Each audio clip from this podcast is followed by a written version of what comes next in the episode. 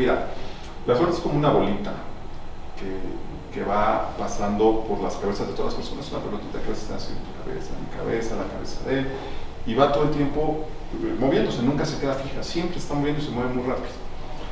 Entonces, cuando pasa arriba de mi cabeza, la decía, ¿cómo sabes cuándo brincar? O sea, si va muy rápido, está pasando en la cabeza, ¿cómo sabes cuándo va a brincar? No hay manera que lo sepas. Entonces me dice, es que yo no sé cuándo va a brincar, pero cuándo va a pasar, pero por eso brinco todo el tiempo. Entonces estoy brinque, brinque, brinque, en algún momento Nunca dejes de brincar. Mi nombre es Andrés Torres y tengo que advertirte algo. Estás a punto de escuchar los casos de éxito de los gigantes de la construcción. Líderes de esta industria que tenemos tres características en común. Número uno, muchísima hambre para acceder a más y a mejores proyectos. Número dos, Entendemos que para crecer hay que trabajar en equipo. Los gigantes nos juntamos con otros gigantes. Y número 3, una visión de ciudades de primer mundo en América Latina. Ha llegado nuestro momento en la historia de la humanidad. Así que si no tienes una mentalidad lo suficientemente grande, este no es el canal para ti. Pero si tus sueños no tienen límites, te damos la bienvenida a la comunidad número uno de constructores hispanohablantes, los gigantes de la construcción. Gigantes, hoy estamos con Iván González, una persona que aprecio mucho, que aparte considero fue la persona que me inició ya de veras en el tema de, del sector inmobiliario. Fue, bueno, eh, fue mi jefe en CBRE, este, ahí, ahí lo platicamos la otra vez en el video pasado. Pues ahorita nos va a dar cátedra porque es es de los más chingones que conozco en, en todo este tema. Muchas gracias. ¿Cómo estás, Iván? Bien, bien, gracias. ¿Tú cómo estás? Muy bien, también aquí. Feliz de, pues, reencontrarnos después de un buen rato. Bienvenidos, bienvenidos, por favor, hasta su casa. Muchas gracias, pues. Eh, a, Iván yo lo conozco de cuando estuve en CRE. Él se dedica o se ha dedicado en particular a todo el tema de oficinas, más, más que nada, aunque creo que has tenido por ahí alguno que otro proyecto, ¿no? Sí, eh, eh, bueno, yo inicié eh, en el área industrial hace, bueno, a lo mejor no habías nacido por ahí del 97. Apenitas. por ahí de, 1997 empecé yo en el área industrial, Paco Muñoz, en pero me di cuenta que, que, andar en naves industriales, brincando ratas muertas y metiéndome en terrenos en breña no era tanto lo mío. Y me cambié primero a a los inicios de lo que era Capital Markets en esa época, en, CBRE, que era, era, estábamos viendo subastas con el pago, entonces hacíamos carteras de muebles para subastar y, armábamos todos los prospectos de venta y salíamos a, subasta. Y, eh, y, después, cuando se terminó este proceso de subastas, eh, me, cambié al área de oficinas. Eh, cuando yo empecé realmente no había una especialización como tal, realmente pues los brokers hacían lo que podían hacer. Entonces, si de repente te caía un cliente industrial, hacías industrial, si te caía un cliente de retail, hacías retail. Estaba muy poco especializado. Y eh, a partir de que empezaron a globalizarse las empresas de brokeraje, eh, en esa época, cuando yo entré ni siquiera CBRE, era Civic Commercial. Y Civic Commercial era una empresa de San Francisco. Eh, que tenía cobertura en Estados Unidos. en esa época los dueños de SARE se trajeron una franquicia para, para pues, en, un joint venture operar la marca en México. Y, eh, y, a raíz de la fusión de Civic Commercial con Richard Davis, que era inglesa, a requerimiento de los clientes, porque los clientes nos empezaban a pedir eh, eh, pues una empresa gringa que crecía en Europa, necesitaba servicios en Europa, necesitaba servicios en Asia, necesitábamos un socio estratégico que, que, que creciera, nos ayudara a crecer las operaciones en esos, en esos mercados. Entonces se fusiona Civic Commercial en esa época con Richard Ellis y eso empieza a replicarse con todas las empresas de, la industria.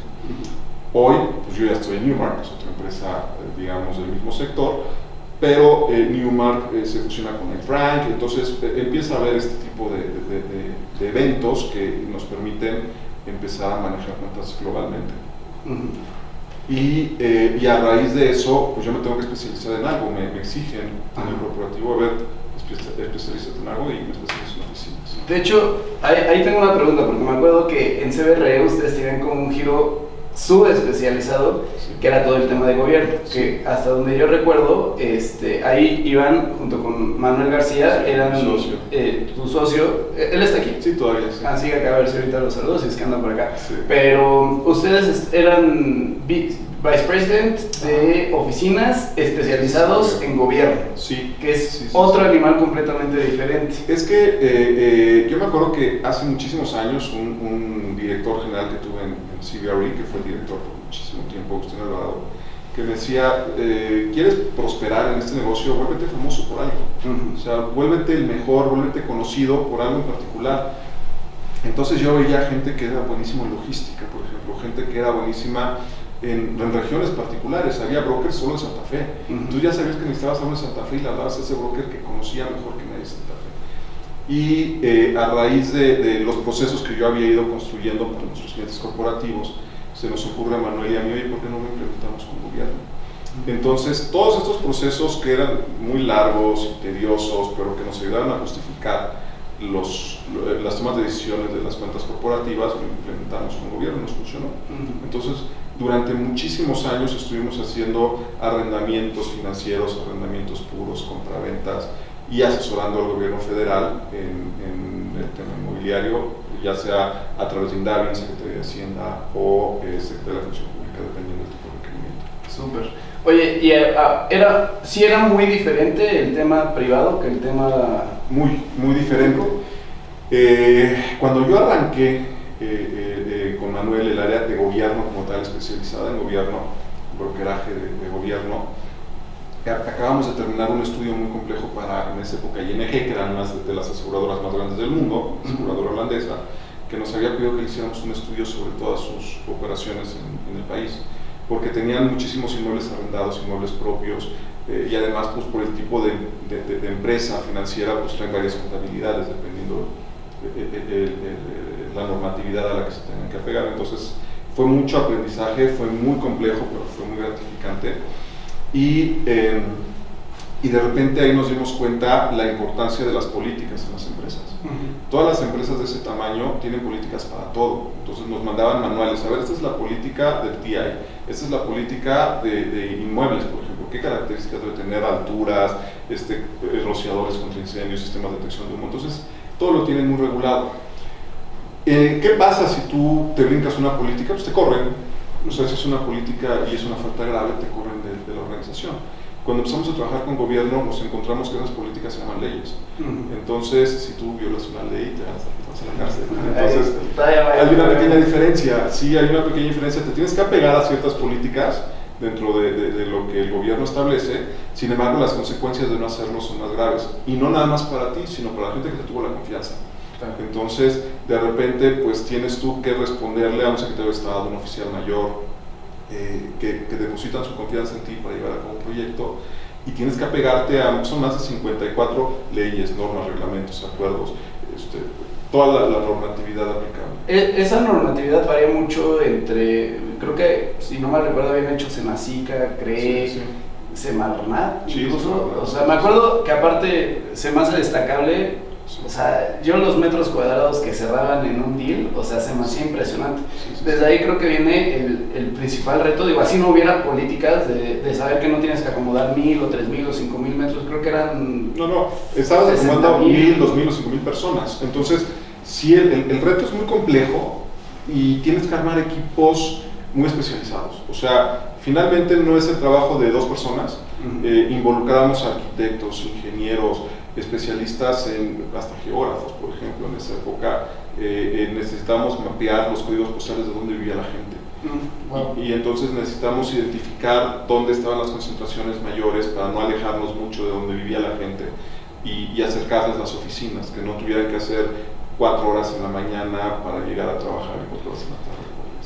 Fíjate que en ese tema y más con el contexto político ahorita, a mí se me hace muy interesante o, muy mal visto de repente esto de que por qué gastan las oficinas de gobierno y que por qué hacen proyectos buenos cuando en, de en- verdad se preocupan por la gente que tienen trabajando, o sea, no es para que el director tenga su oficina bonita, sino para tener, o, o sea, a, a la gente contenta, gente contenta y en un buen lugar. Yo me acuerdo mucho, hasta traigo por ahí creo que el dato de que con luz natural eres 33% más eficiente, sino en algún momento de CBRE lo, lo escuché y, y se me quedó muy grabado ese dato. Sobre todo, digo, ahorita que ando construyendo también, pues para considerarlo en adecuaciones, construcciones y demás. pero, o sea, a mí se hace una labor muy importante que pues, a, la, a, la, gente que está gobernando el país pues, tenga una buena oficina, tenga un equipo que le, le organice a, todo, a toda la dependencia o a toda la... O sea, y bajo su normatividad, pero que organice todo eso para, pues, para, ir, para ir progresando como país y que la gente quiera meterse y trabajar en, en, todas esas áreas, ¿no? O sea, no es nada más gastar a lo güey, o sea, al contrario, tienen muchas normas y tiene, o sea, por, algo se hacen las cosas.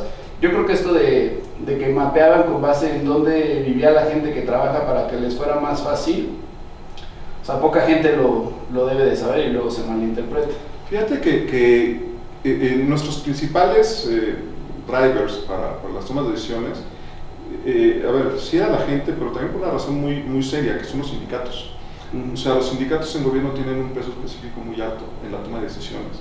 Eh, tan es así que si el sindicato decide no moverse, no hay manera de cambiarlos. Entonces, eh, necesitábamos nosotros llegar a negociaciones con los sindicatos para poderles... La resistencia al cambio es muy grande y más en, en muchas dependencias donde desafortunadamente, y eso, eso es histórico, eh, hay gente con muy poca educación que está al frente de los sindicatos. Uh -huh. De repente te encuentras gente eh, con muchas limitaciones en la visión de la vida y entonces eh, eh, toman decisiones eh, mucho más emocionales que, que razonadas. Entonces necesitamos nosotros darles todo muy masticado para que lo pudieran entender, lo pudieran implementar también y ver eh, los beneficios. Son programas de resistencia al cambio que seamos muy complejos, eh, involucrando, pues es que, y, y no, es, no es despectivo, no es despectivo, o sea, es gente que, que, que tiene una, una educación distinta que les permite ver la vida de una manera diferente y nosotros teníamos que adaptarnos a eso, entenderlos y convencerlos. Uh -huh. O sea, eh, eh, y entendíamos, nunca, nunca menospreciándolos, siempre entendiendo el valor que ellos tenían dentro de los proyectos, dándoles el valor eh, eh que ellos tienen dentro de las organizaciones y, y, y tratando de mejorar sus condiciones de trabajo. Lo más importante, ahorrando. Siempre desde que yo entré a trabajar con gobierno federal, siempre ha habido limitaciones presupuestarias. Uh -huh. Y no es de que tú llegues, oye, mira, te vas a cambiar un edificio más bonito, en una mejor zona, pero tienes que invertir 30% más de lo que estás gastando ahorita en tu presupuesto. Uh -huh. Eso es imposible. Siempre eh, hay, hay un cajoncito, que son partidas presupuestales, en ese cajoncito hay una cantidad de dinero, y siempre nos decían, con este dinero tienes que desarrollar el proyecto, o sea, porque no tengo más. Y de repente tú veías, estaban pagando rentas bajísimas, edificios eh, malísimos, en zonas muy malas, y era el reto decir, oye, es, es, como si tú me dijeras ahorita, oye Iván, estoy pagando de renta 5 mil pesos eh, por un cuartito y ahora quiero que me cambies a una casa en el Pedregal uh -huh. con esos 5 mil pesos. Entonces eh, era, eran muchos retos creativos para poder, eh, con ese recurso limitado, encontrar las soluciones que resolvieran pues, todos los problemas que venían arrastrando por muchos años. O sea, prácticamente era un tema de eficientar costos sí. de manera... Sí cañón, ¿no? Porque aparte, digo, volviendo un poco al tema de que ustedes se fueron especializando en, en, lo, en lo, público en vez de, de, lo privado, pues al privado al final de cuentas le puedes decir, oye, llegamos al 90% y me tienes que soltar el otro 10% porque si no, pues queda incompleto y, y, tienen enojados de malas o pero tienen la capacidad de decir, bueno, pues ahí van 10% más, ¿no? Sí, y aquí en gobierno no, o sea, aquí sí era al, al filo. Sí.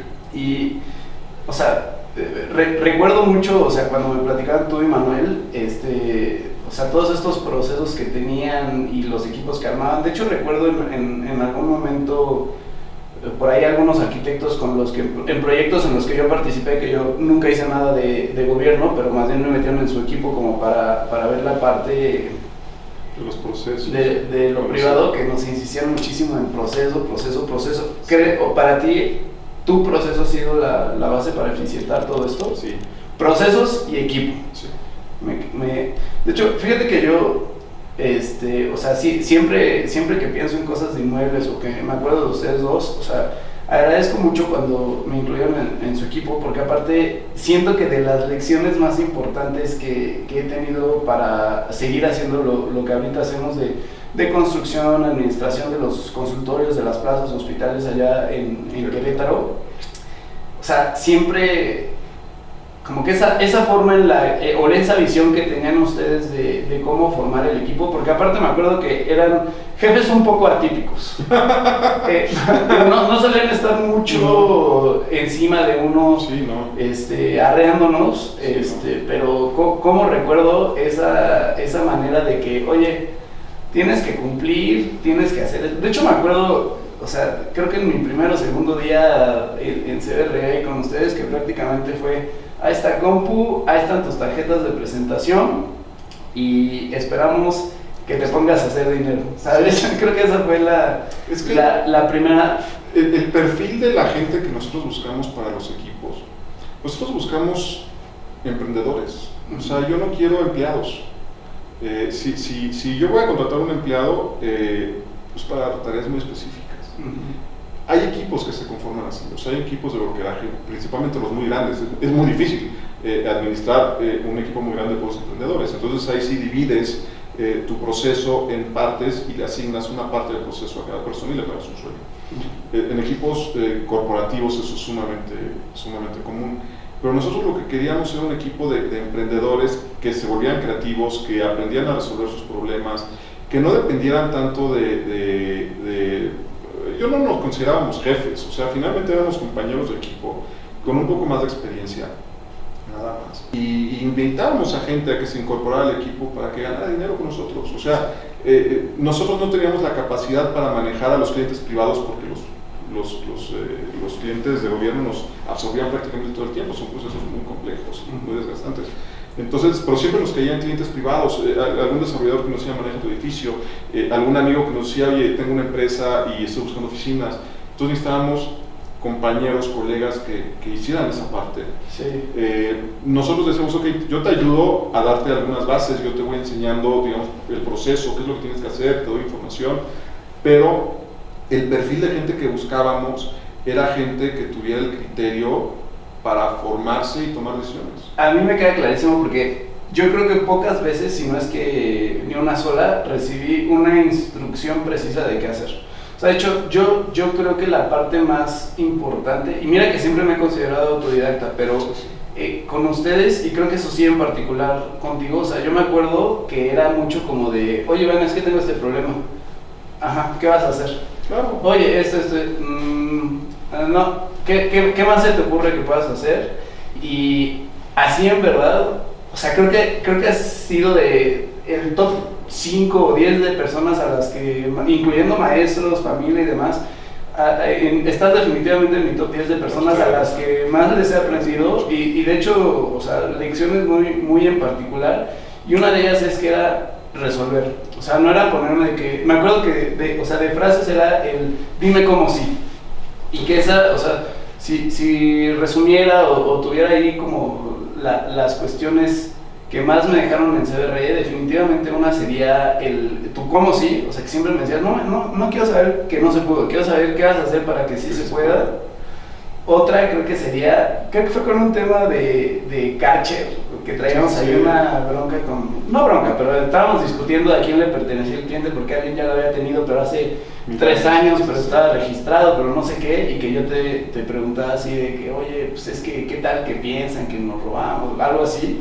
Que digo, ahí me quedó claro que era matar o morir, y justo con la frase que me decías de que se van a acordar de ti como el pendejo que perdió el cliente o el cabrón que se lo robó. Vas a ser uno de esos dos. ¿Cuál quieres? Toma tu decisión y, y me avisas qué, qué decidiste. Esa es otra de las que me acuerdo perfecto. Sí. Este, Es que este, este negocio es una carnicería, a ver, y, y todos los negocios, o sea, y, y- y, a ver, tampoco quiero decir que hay que ser poco ético, Eh, hay que ser muy ético y eso siempre te va a acompañar durante tu prestigio profesional, Eh, eh, aunque, pues, ¿cómo quieres ser conocido? O sea, efectivamente, hay tiburones y pececitos. Ujú.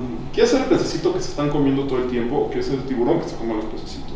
O sea, ¿dónde quieres estar? ¿En qué parte de la cadena alimenticia quieres ubicarte? Ujú. Y, y, y, y sí tienes que ser muy agresivo, obviamente respetuoso y obviamente ético, pero si tú dejas en una mesa de 20 brokers 100 dólares para que alguien los tome, y dices, a ver, aquí están 100 dólares para que el más cabrón se quede con esos 100 dólares, vas a ver sangre, pelos, este, va a volar cualquier cantidad de dientes, porque ese es el, el ámbito del brokeraje. Sí. De hecho, me acuerdo mucho, hasta traje Le recuerdo este libro que me regaló Iván cuando empecé también porque me decía, oye, consigue clientes.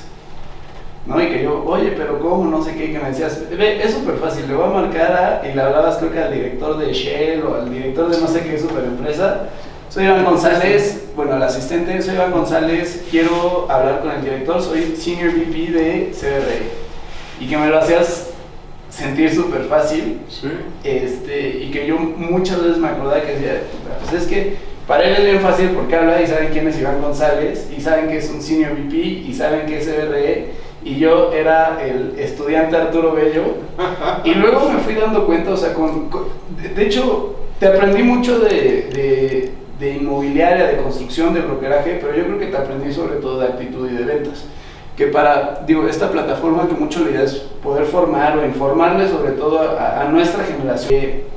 aunque este mercado parece dominado por, por gente o sea, ya, ya mayor o que son los que tienen lana o que es un negocio de, que solo puedes entrar con mucha gana, en verdad a veces lo que necesitas es la actitud, las ganas y el hambre, ¿no? O sea, esto de ir y hablar, y yo me acuerdo que me decías, tú habla y di que eres, si quieres, el dueño, pero saca la cita. Claro. Y que así fue como sacamos, o sea, de los en los que yo participé, me acuerdo del grupo PROA, los sí, laboratorios El Choco, con Baustil, que, que te...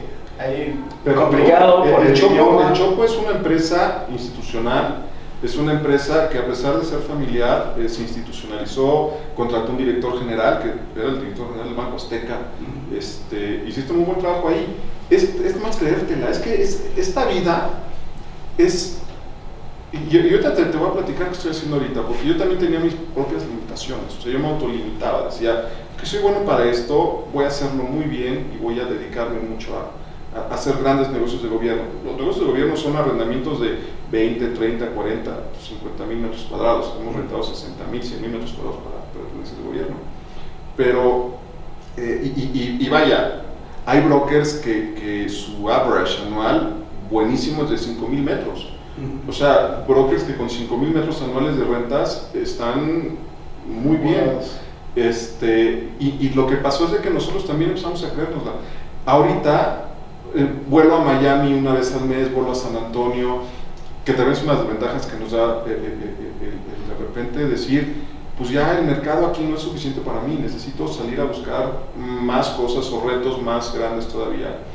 Y, y te das cuenta que estás a dos horas de avión de gente con mucho dinero o de gente muy creativa o de gente que te puede aportar cosas muy valiosas. Y, y entonces el mundo se vuelve, se vuelve muy chiquito. El mundo se vuelve muy chiquito. Eh, eh, eh, de repente yo me estoy viendo, yo, no, yo me imaginé entrar también a desarrollo. Entonces me encontré a mucha gente que tenía tierra y que no sabía qué hacer con la tierra. Me, me, tuve que reinventar porque a raíz de las nuevas políticas del gobierno federal, cayó un poco, o cayó mucho, este, la actividad inmobiliaria con el gobierno federal. Digamos que, que el negocio se, se transformó. Y eso me obligó a transformarme a mí, Manuel. O sea, llegó un momento en que eh, ya no, nuestro, nuestra forma de trabajar ya no era compatible con las necesidades del gobierno, porque además tampoco había necesidades del gobierno. O sea, el gobierno se transformó, eh, tomaron otro camino, otras decisiones, y, eh, y, ya todo esto que comentamos de generar ahorros a través de, de estrategias inmobiliarias, de mejorar el ambiente y clima laboral de las personas, eso pasó a, ahorita segundo término, hay otras prioridades que están atendiendo. Entonces, eh, dejó de ser importante y yo me vi, eh, eh, después de 20 años de haber desarrollado un negocio, me vi sin negocio de un día para otro. Entonces, teniendo la plataforma de esta empresa, me di cuenta que puedo hacer otras cosas y que puedo de repente meterme, ahorita estamos desarrollando un proyecto en Cancún, por ejemplo, donde lo único que necesitas es conocer a la gente correcta para, para, invitarlos. Y si no los conoces, vas, te presentas, te conocen y los invitas. Entonces, eh, había gente que yo no, no, tenía ningún tipo de relación, gente muy importante, gente muy famosa, que hacía cosas muy importantes, y que yo ya, es que llega un momento en que no, no, no necesitas ni siquiera el respaldo de una gran marca atrás, cuando tienes más que el, el renombre, la confianza. Es simple sencillamente llegar, sabes que tengo este proyecto, sé que te puede interesar entras de esta manera, ganas tanto dinero, hacemos todos los análisis financieros, análisis de mercado, etcétera, todo lo que se tenga que hacer. Llegamos con los inversionistas, se los ponemos sobre la mesa y armamos y estructuramos los proyectos para que sean lo suficientemente atractivos para que nos digan que sí.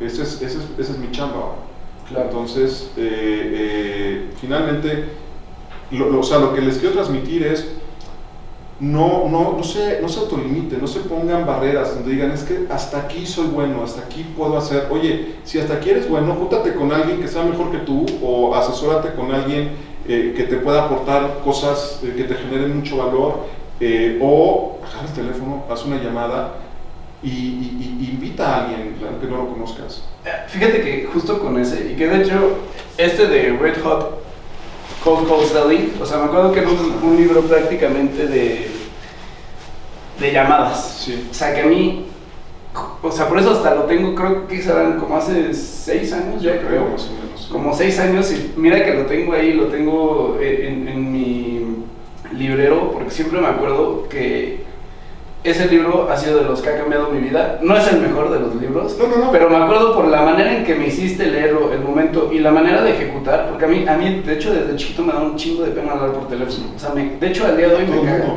Pero me acuerdo que me decías, güey, quiero un Excel con la lista de las 20 llamadas que hiciste hoy y que me digas este, quién te mandó la chingada, quién te dijo que sí, quién no te contestó, y, la quiero diario, o sea, y busca páginas, habla a quien sea, no me importa ni siquiera si sacas o no sacas citas, lo que quiero es que aprendas a llamar.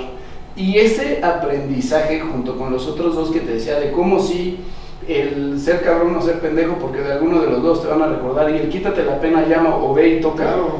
En, en mis negocios actuales me ha hecho una gran, gran diferencia. De entrada porque me la creí, honestamente me, me ayudó. Después de cerrarlo de Grupo Prueba, que fueron 3.019 metros a mis 20 o 19 años en, Pol en Polanco, Ejército Nacional 216, mi edificio favorito de toda la ciudad al día de hoy. Sí, sí. Este, bueno, después de los míos, ¿no? Pero digo que me dejó muchísimo. O sea, a partir de ahí me lo empecé a creer y con lo que he ido a hacer después, junto con esas lecciones, eh, o sea, a mí se me quitó, digo, tú viste el tema que tuvimos en la plaza, que no nos está yendo muy bien, y en algunos otros inmuebles en Querétaro, porque hay demasiada oferta, pero yo iba así, te juro, me acuerdo de ir en el carro a otras plazas, a, quiero hablar con, ¿quién es el dueño de aquí? Quiero hablar y me lo quiero llevar. Y quién, hablar a Packmail, hablar a, que hoy en día son mis clientes, hablar a SuperQ, bueno, me acuerdo de así literal de ir casi casi a, a, la puerta del Oxxo, que su corporativo estaba muy cerca de nosotros, a tocar de que, oigan, ¿quién me puede atender? O sea, y obviamente me mandaron a la chingada, pero acabé por entre llamar uno y llamar a otro, claro. sin pena, sin limitaciones de que, ay, pues cómo me va a pelar Supercubo o algo así, cerrándolos en mi plaza. Un poco más adelante y después de muchos intentos, que fue otra cosa que se me quitó, el miedo al rechazo. Claro.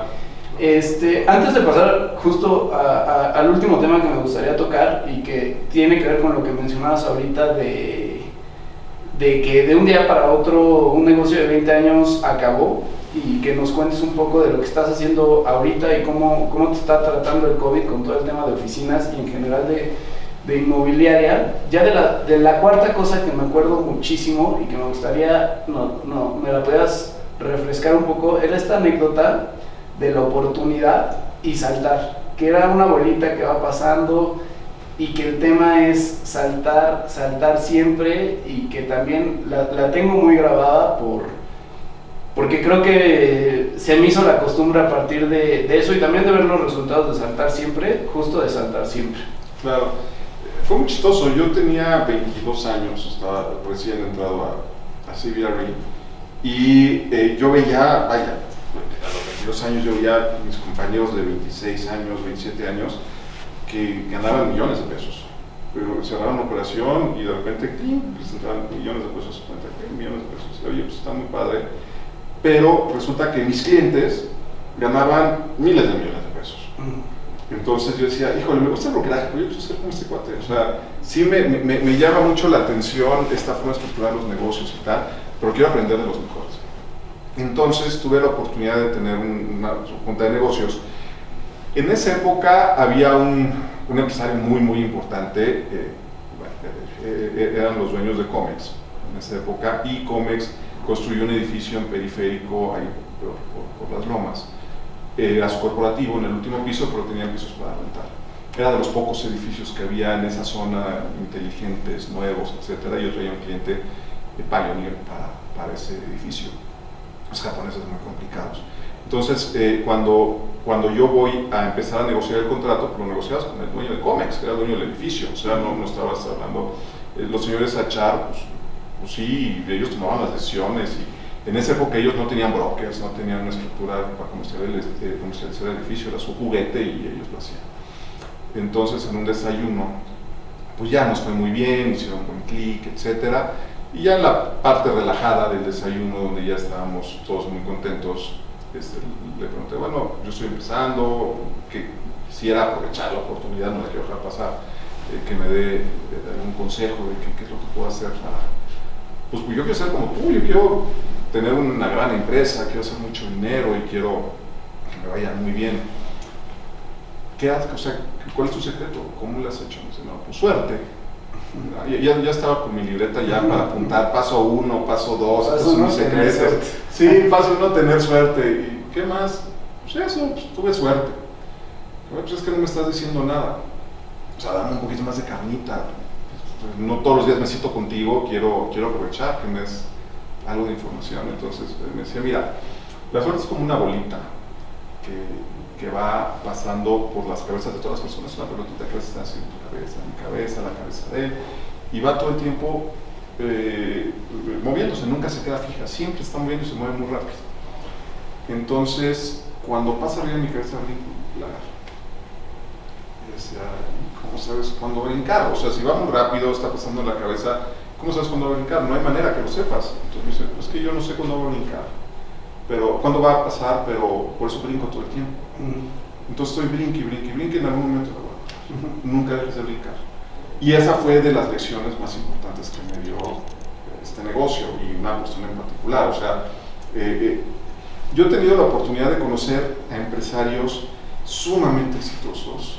Hoy dentro de ellos hay algunos que considero mis amigos, gente que te puedo decir que están entre las 15 familias más importantes o más ricos, 15 empresarios más ricos de, México, que, que, que, hoy uno de ellos es mi, mi, mentor realmente, o sea, yo ya me le pegué y, y, no hago negocios si no voy, lo platico con él, vamos a comer, y además pues me ha servido también para presentarle a él otras personas también importantes, eh, son, son, relaciones de negocio muy, muy, muy padres, pero además se han convertido en relaciones de amistad.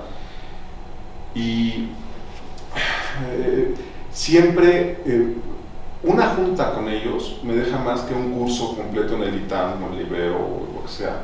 Una sola junta. Si tienes la capacidad de observar y de hacer las preguntas correctas, te puede dejar muchísimo aprendizaje. Me acaba de pasar hace, hace, hace dos semanas. Eh, lo que, tú, lo que tú decías, de repente tenemos un problema con un edificio que lleva hace tres años, este, tenemos muchas dificultades y se me ocurre decir, bueno, pues vamos a venderlo, vamos a salir a vender este edificio. Y hago dos o tres llamadas eh, para asistentes de, gente que yo sabía que podía estar interesada. Y de repente pues me citan en una oficina, entro en una sala de juntas, yo pensé que iba a ver a una persona de operaciones o algo que sea. Y sale el dueño de la empresa. En una hora que estuve con él, nada más observando, preguntando, a ver qué me contesta si yo esta pregunta, o cómo se comporta ante una situación compleja. Íbamos, este, eh, iba yo, iba Manuel, iba mi socio, y, y, aprendí más en esa hora que estuve con, con, este señor que lo que he aprendido en cursos y cursos y cursos y libros que he leído. Es, es, eh, es muy importante que sepan acercarse a esta gente pero también sepan entender por qué son como son, porque sí son diferentes y, llegan a donde llegan porque son diferentes, piensan diferente a la mayoría de la gente, hacen cosas diferentes de lo que hace la mayoría de la gente. De repente cosas que uno no se espera, que si china es que esto yo no lo haría, este, pero lo está haciendo, bueno, entiende por qué lo está haciendo. Entonces, ese, ese aprendizaje yo creo que es invaluable y hay que acercarse a esta gente que puede enseñarte. Y no nada más en México, me ha pasado en Estados Unidos, me ha pasado en, en, en otros países que voy a entrevistarme con, empresarios y aprendes de sus culturas y la forma en la que hacen negocios. Y cuando tú lo empiezas a implementar en tu vida diaria, en tus negocios, en, tus empresas, y empiezas a ver los resultados, vaya, eh, empieza a cambiar también la forma de pensar. El chip, sí, no, me queda claro. Creo que es lo que me pasó a mí muchas veces contigo, o sea que gracias. te repito, te agradezco infinita e invaluable. Yo aprendí mucho de ti también, o sea, fue, fue una buena experiencia. Este, bueno, eh, eh, vale aclarar eh, que yo conozco a la familia de Arturo de toda la vida. Mis papás y los abuelos de Arturo eran mejores amigos de desayunar todos los sábados juntos. Este, yo conocí a tu mamá antes de que se casara, después puse a tu papá este, cuando andaban de novios. o sea, son de toda la vida gente muy querida. Y, y, a mí me llamó siempre mucho la atención tu abuela Leila, la emprendedora que era. A pesar de que pues, trabajó mucho tiempo en el gobierno, sus ahorritos y todo los multiplicaba y, empezaba a hacer proyectos y empezaba a hacer casas, y empezaba a hacer departamentos. Y, eso me llama mucho la atención porque decía, bueno, eh, es, es, muy interesante, yo era chico para entender las razones, pero es muy interesante ver cómo de repente lo que cobra de aguinaldo y lo que cobró de no sé qué lanita que le cayó, en lugar de agarrarse, irse a Europa, este, a gastarse la lana o Acapulco, o irse a comprar un coche nuevo, este, eh, pues de repente se compró un terreno. O de repente en un terreno que ya tenía, pues empezaba a levantar y con esfuerzo, porque además no era, no, no, era, no era una obra que dijeras, pues ya tiene su programa de obras. No, era tabique por tabique. Tabique por tabique. Aguinaldo, aguinaldo, tabique por tabique. Y me acuerdo que pedía varillas de Navidad. Sí, te lo juro. pues, fíjate, ahorita que tocas ese tema, o sea que yo creo que uno fue de prepa, que ahí incluso acabamos teniendo un negocio, y el otro fue, o sea, este que dices del terreno y que fue de ahorro en ahorro, eh, ve cómo da vueltas. A mí, en verdad, con lo que aprendí en CBR esa Torre Médica del Sur, ahí en Querétaro, que fue la, la, primera que construyó ya medio grande, ya como medio de negocio, yo acabo de hacer toda la, una compra, digo, renta con opción de compra. Y en verdad que mucho lo hice basado en todo lo que aprendí ahí en, en CBRE. Y que fue desde quitarse la pena de creérsela, fue un, fue un edificio con el que también tuvimos ahí, este, más que nos tocó COVID, nos tocó cambio en el contexto político, nos tocó de todo, y fue un reto, pero pues, como, como me enseñaste fue de cómo sí, con quién sí, a quién le marco, a quién le llamo, cuántas veces lo intento, pues todas, hasta que agarre la bolita. Y finalmente y, y, que es algo que dices ahorita y que también yo creo que sería mi quinta lección muy importante ahí en CRE, hasta me acuerdo con el Liquid Galaxy, este, que me decías, escucha, se escucha, escucha, que el primero escucha, antes de que llegues a ofrecerle al cliente 20 mil opciones y pierdas su tiempo, escucha qué necesita. Y creo que esa ha sido otra de las bases de, del éxito que he tenido para cerrar negocios, para vender los depas, para rentar en la plaza, para rentar este edificio, que es Llego y primero escucho. A veces me pasa que eh, no, no traen un tema de negociar la renta. Yo ando ahí que, bueno, ya no, pero me pasaba que yo andaba queriendo regatear y regatear, que si un peso más o si un peso menos. Y me faltaba escuchar que lo que necesitaban era, en vez de un mes de gracia, dos, porque lo que no podían hacer era pagar renta eh, e invertir en la adecuación al mismo tiempo. Y cuando me empecé o, enfoqué o retomé algunas lecturas o algunos consejos de los que tuve ahí en, en CBRI y me puse a escuchar, me ha facilitado muchísimo este, el llevar a cabo negocios, al igual que lo que dices, ¿eh? juntarme con gente como tú, con mucha experiencia y con muchas cosas que aportar, lo, lo comparto en el, en el, sentido de que, de que es invaluable. Ya, ya para acabar y también para no robarte tanto tiempo, este, me gustaría que nos platicaras un poquito ahorita con, con todo el tema del COVID. ¿Cuál, ¿Cuál, ha sido el cambio del contexto? O sea, en particular creo que contigo, o sea, te pegó doble por el tema primero del gobierno y luego las oficinas. O sea, sí, sí. Sí, sí te dio con todo. No me quedo preocupado porque sé que conociéndote de que algo salió, algo salió, pero me gustaría pues, que nos compartas un poquito el contexto en el que se encuentran las oficinas, tú que eres experto en esto, y también tu tu panorama inmobiliario general de, de, qué es lo que seguiría, qué es lo que deberíamos estar haciendo, pensando. Eh, yo siempre he pensado que los negocios son una actividad meramente creativa. O sea, eh, eh, cuando tú te quieres dedicar a los negocios, el que sea, eh, tienes que dedicarle mucho tiempo a esta parte creativa, de, poder estar generando valor, de ver de qué manera puedes estar diseñando, desarrollando cosas nuevas. Esto que tú me comentas ahorita de escuchar al cliente es súper importante pero ya después con el tiempo aprendí que lo que hay que escuchar es al mercado también. O sea, si tú escuchas al cliente, haces un negocio. Si escuchas al mercado, haces mucho más negocio. Entonces, eh, aprender y entender eh, eh, al mercado, escuchar cuáles son sus necesidades, y para eso pues, hay que hacer mucho trabajo de investigación, desarrollo, etcétera, que, es parte de, lo que hace ahora mi equipo. O sea, tenemos un equipo que hace mucho research, hace eh, desarrollo de nuevos productos, este, hacemos mucha investigación. Entonces, estamos tratando de, generar, de, inventarnos la chamba, porque pues, sí, efectivamente, el año pasado, eh, más que estarse absorbiendo espacios nuevos, se desocuparon muchos espacios de oficina. Este año eh, vemos una recuperación, sin embargo, es una recuperación muy marginal todavía dependemos mucho de la economía. Si la economía no se recupera, pues la gente, las empresas no crecen, la gente no emprende los negocios, no hay demanda de oficinas. Entonces, lo que, lo que nosotros empezamos a, estudiar y analizar fue eh, que había mucha tierra con propietarios o que no sabían desarrollar o que no tenían recursos para hacerlo. Entonces empezamos a, a, juntar a esta gente, a ver, tú tienes un terreno súper bien ubicado, eh, yo tengo gente que tiene la inversión, tengo gente que construye, gente que proyecta, o sea, armábamos todo, todo el equipo y empezamos a, desarrollar. Eh, yo, yo aquí dentro de la empresa tenemos un equipo muy sólido de, uh, de project management, por ejemplo, entonces yo me recargo mucho en ellos, ellos hacen todos los concursos, etc. Ya tengo más un equipo de arquitectos con los que me gusta trabajar, eh, una lección, por ejemplo, que yo he aprendido mucho de, un desarrollador muy importante es el diseño vende y un buen diseño vende mucho.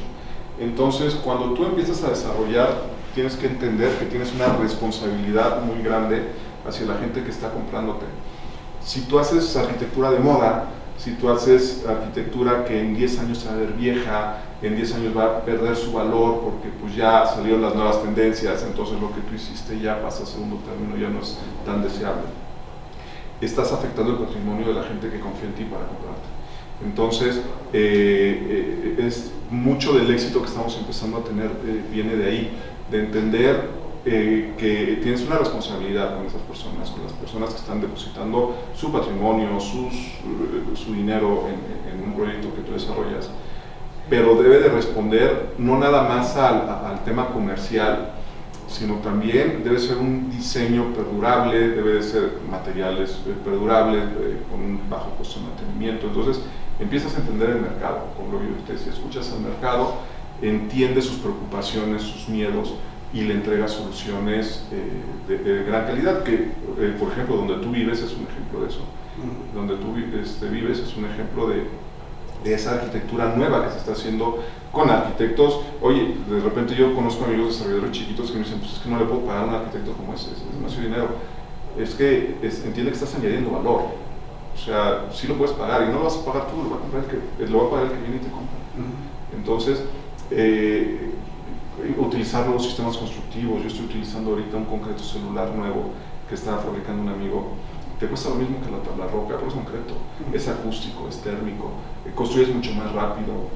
Eh, eh, en la mayoría de los edificios, ahora yo venía pasando por aquí, subiendo por Santa Fe, vi un edificio que ya tiene la estructura, están haciendo divisiones anteriores y las hacen de tabla roca. Ah, se me hace que es una calidad muy, muy baja para algo que va a costar millones de pesos. Entonces mejor le das concreto, le das un material más sólido y además te ayuda a, a incrementar la velocidad de desarrollo porque la tabla roca la tienes que colocar en cierto momento de la construcción, cuando ya, esté, ya, está, ya no está fresco, por ejemplo, la losa, porque la humedad puede dañarlo, etc. Y aquí tú vas terminando un piso de estructura y te vas para adentro con todas las decisiones. Entonces, sí hay que ser muy creativos, hay que, hay que arriesgarse en el sentido, y no en el mal sentido. Yo lo que he aprendido de los grandes empresarios, los que más dinero tienen, es que no toman riesgos. No toman riesgos en el sentido que no exponen un solo peso, sino tienen atrás a todo su equipo diciéndole el de legal camina, el de finanzas camina, el de marketing camina, el de ventas, todo su equipo tiene que estar convencido de que ese proyecto no va a caminar y no van a arriesgar un solo peso y no van a, tomar ningún riesgo que, comprometa su, inversión si no tienen la certeza de que, de que todo esto va a caminar. Los, los financieros diríamos que el riesgo no se elimina, pero se administra. Eh, eh, eh, te voy a decir, y este mentor que yo tengo, te puedo decir que su familia está en el top 10 de los marcos de México. Su papá generó dos empresas que son top, top, top en México y además pues ya fusionaron esa riqueza familiar con la otra familia muy rica, entonces es gente que tiene mucho patrimonio que administrar. Y este, este amigo mío lo que, lo que me decía es, si percibes que hay riesgo, no entres. No entres. O sea, si tú percibes que, y, y, en risk management pues tienes tres posibilidades, o eliminas el riesgo, o controlas el riesgo y lo administras, o aprendes a vivir con ese riesgo con un plan de contingencia que, tienes que, generar. Entonces,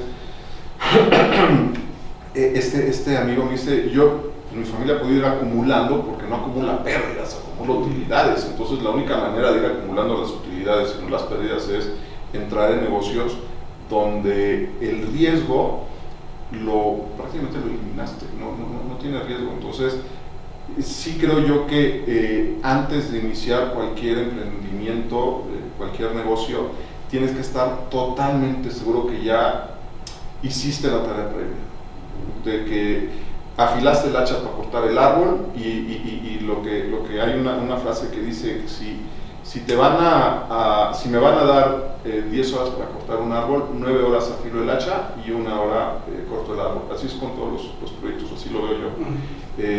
Eh, le dedico el mayor tiempo posible al desarrollo, a la investigación, a, a, la preparación previa, a la consultoría. Ahorita, por ejemplo, el proyecto que tenemos en Cancún es un proyecto muy grande que va a traer una marca asociada muy importante también. Eh, y llevamos dos años nada más haciendo estudios. Y nada más haciendo estudios a mucho detalle del mercado, de las personas, de los usuarios, de la zona, o sea, de, arquitectura. Estamos eh, trabajando con uno de los despachos más importantes de México, que, que, también eso, eso también lo aprendí. Oye, no tengo dinero para pagarte, pero hay muchos despachos con que no creas están dispuestos a trabajar en intercambio.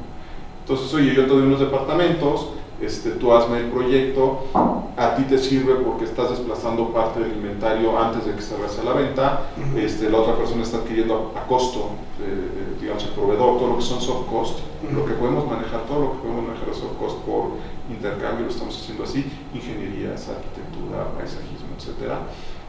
Eh, y nos está funcionando porque es un win-win, y nos permite tener acceso a, personalidades que tal vez bajo otras condiciones hubiera sido muy de, acceder.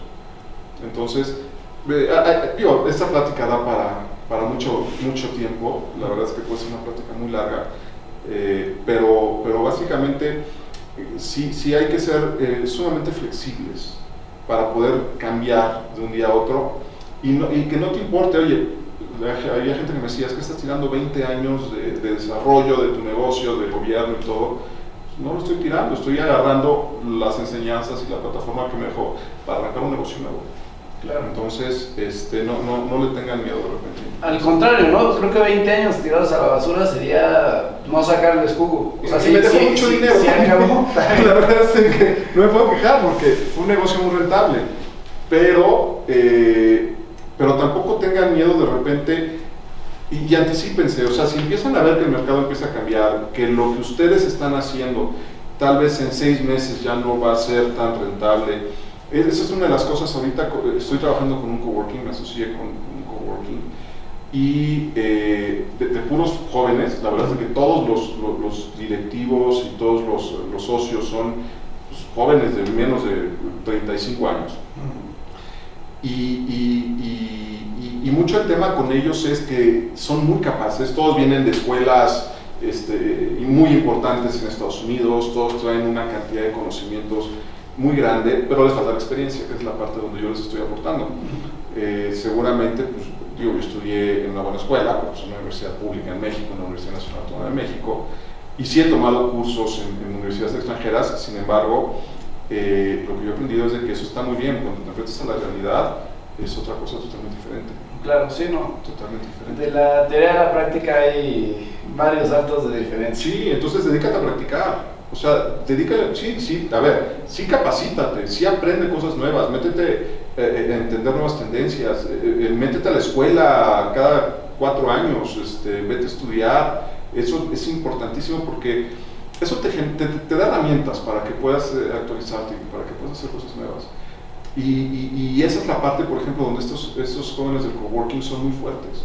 Porque además es una empresa que aunque es local, eh, pues uno de los, de los socios importantes vive en San Antonio y aporta cosas muy importantes desde allá. Otra de las empresas que son socios también muy importantes son una empresa chilena de tecnología, son 100 personas en esa empresa que está desarrollando tecnología todos los días.